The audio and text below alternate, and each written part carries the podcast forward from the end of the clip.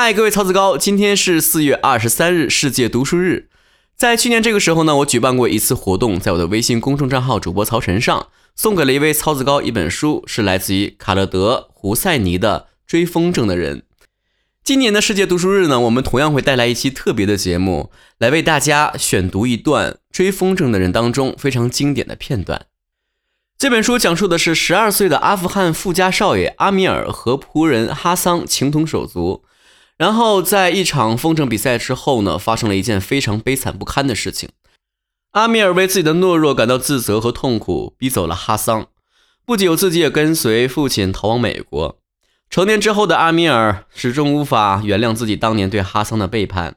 为了赎罪，阿米尔再次踏上了魁违二十多年的故乡。我今天选读的这一段呢，就是两个少年在走向黑暗之前经历的最后明媚的时光。空中已经挂着至少二十多只风筝，如同纸质的鲨鱼巡游搜猎食物。不到一个钟头，这个数字翻了一番。红色的、蓝色的、黄色的风筝在苍穹来回飞舞，熠熠生辉。寒冷的微风吹过我的头发，这风正适宜放风筝。哈桑在我身旁帮忙拿着卷轴，手掌已经被线割得鲜血淋漓。顷刻间，割线开始了。第一批被挫败的风筝断了线，回旋着跌落下来。它们像流星那样划过苍天，拖着闪亮的尾巴，散落在附近的街区，给追风筝的人带来奖赏。我能听得见那些追风筝的人高声叫嚷，奔过大街小巷。有人扯开喉咙报告说，有两条街上爆发了冲突。我偷眼望向爸爸。看见他和拉仙汉坐在一起，寻思他眼下在想些什么？他在为我加油吗？还是希望我的失败带给他愉悦？放风筝就是这样的，思绪随着风筝高低起伏。风筝纷纷坠下，而我的仍在翱翔。我仍在放着风筝，双眼不时瞟向爸爸，紧紧盯着他的羊毛衫。我坚持了这么久，他是不是很吃惊？你的眼睛没有看着天上，你坚持不了多久了。我将视线收回空中，有一只红色的风筝正在飞进。我发现它的时间恰到好处。我跟它对峙了一会儿，它失去耐心，试图从下面割断我。我将它送上了不归路。街头巷尾满是凯旋而归的追风筝者，他们高举追到的战利品，拿着它们在亲朋好友面前炫耀。但他们统统知道，最好的还没出现，最大的奖项还在飞翔。我割断了一只带有白色尾巴的黄风筝，代价是食指又多了一道伤口，血液汩汩流入我的掌心。我让哈桑拿着线把血吸干，在牛仔裤上擦擦手指。我杀入前二十名，我知道巡回赛到这个阶段会持续一段时间。因为那些家伙既然能活下来，技术实在非同小可，他们可不会掉进简单的陷阱里面。比如哈桑最喜欢用的那招——古老的猛升急降。到下午三点，阴云密布，太阳躲在他们后面，影子开始拉长。屋顶那些看客戴上围巾，穿上厚厚的外套，只剩下六只风筝了，我仍是其中之一。我双腿发痛，脖子僵硬。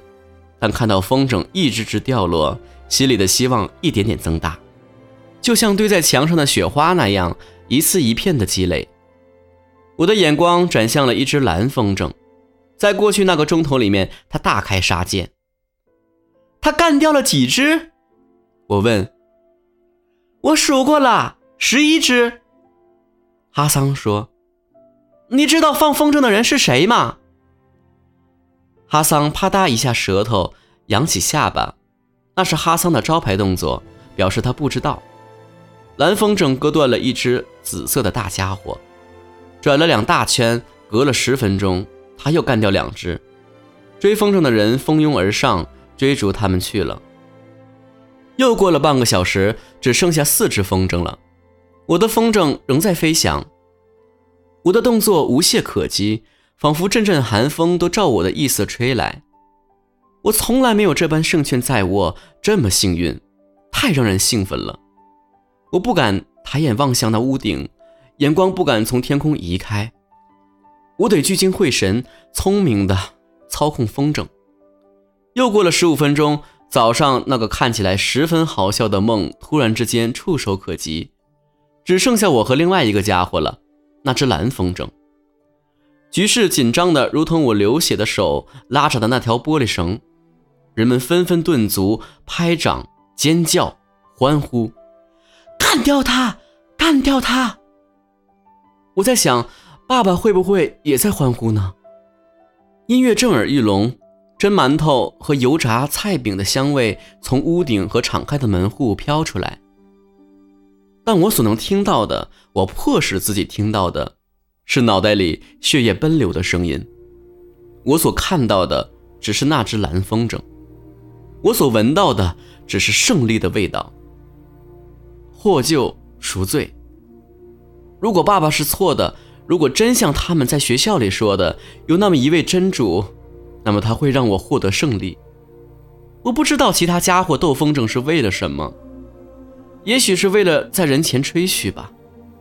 但于我而言，这是唯一的机会，让我可以成为一个被瞩目而非仅仅被看到，被聆听而非仅仅被听到的人。倘若真主存在，他会引导风向，让他助我成功。我一拉线，就能割断我的痛苦，割断我的渴求。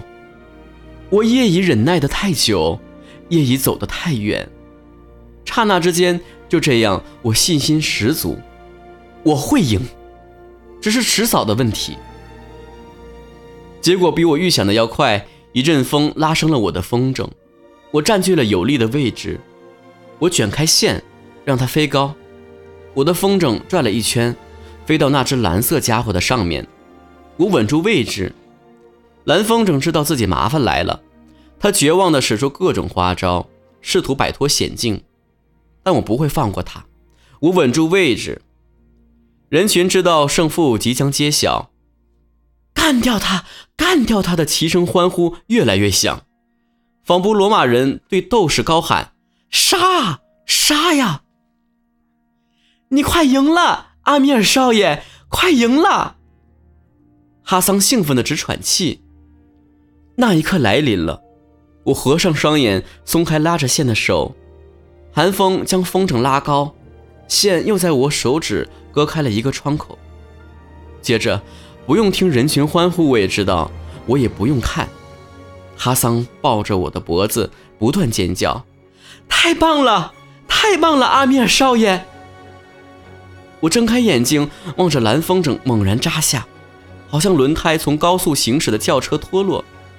我眨眨眼，疲惫不堪，想说些什么，却没有说出来。突然间，我腾空而起。从空中望着自己，黑色的皮衣，红色的围巾，褪色的牛仔裤，一个瘦弱的男孩，肤色微黄，身材对于十二岁的孩子来说显得有些矮小。他肩膀窄小，黑色的眼圈围着淡褐色的眼珠，微风吹起他淡棕色的头发。他抬头望着我，我们相视微笑，然后我高声尖叫，一切都是那么色彩斑斓，那么悦耳动听。一切都是那么鲜活，那么美好。我伸出空手抱着哈桑，我们跳上跳下，我们两个都笑着哭着。你赢了，阿米尔少爷，你赢了，我们赢了，我们赢了。我只说出这句话，这是真的吗？在过去的日子里，我眨眨眼，从美梦中醒来，起床。下楼到厨房去吃早餐，除了哈桑，没人跟我说话。穿好衣服等爸爸，放弃，回到我原来的生活。然后我看到爸爸在我们的屋顶，他站在屋顶边缘，双拳挥舞，高声欢呼，拍掌称快。就在那儿，我体验到了有生以来最棒的一刻。看到爸爸站在屋顶上，终于以我为荣。哈桑，我们，我知道。他从我们的拥抱中挣脱。阿拉保佑，我们等会儿再庆祝吧。现在我要去帮你追那只蓝风筝。他放下卷轴，撒腿就跑。他穿的那件绿色长袍的后褶边拖在雪地上。哈桑，把他带回来！我大喊。他的橡胶靴子踢起阵阵雪花，已经飞奔到街道的拐角处。他停下来，转身，双手放在嘴边，说：“为你千千万万遍。”然后露出一脸哈桑式的微笑，消失在街角之后。再一次看到他笑得如此灿烂，已经是二十六年之后，在一张褪色的宝丽来照片上。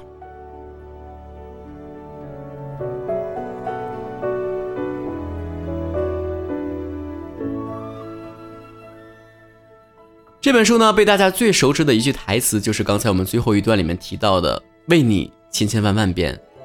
虽然每个人读书都会有不同的感受和理解，但至少这本书里面的故事告诉了我们一个道理，就是过去无法弥补，未来仍可追念。生活从来都不是没有黑暗的，但我们至少不要失去刺破黑暗的勇气。当然，除了这本书以外呢，我最想在这一期特别节目跟大家说的是，希望大家能够在四月二十三号世界读书日这一天，跟曹哥再一次养成每天读书的好习惯。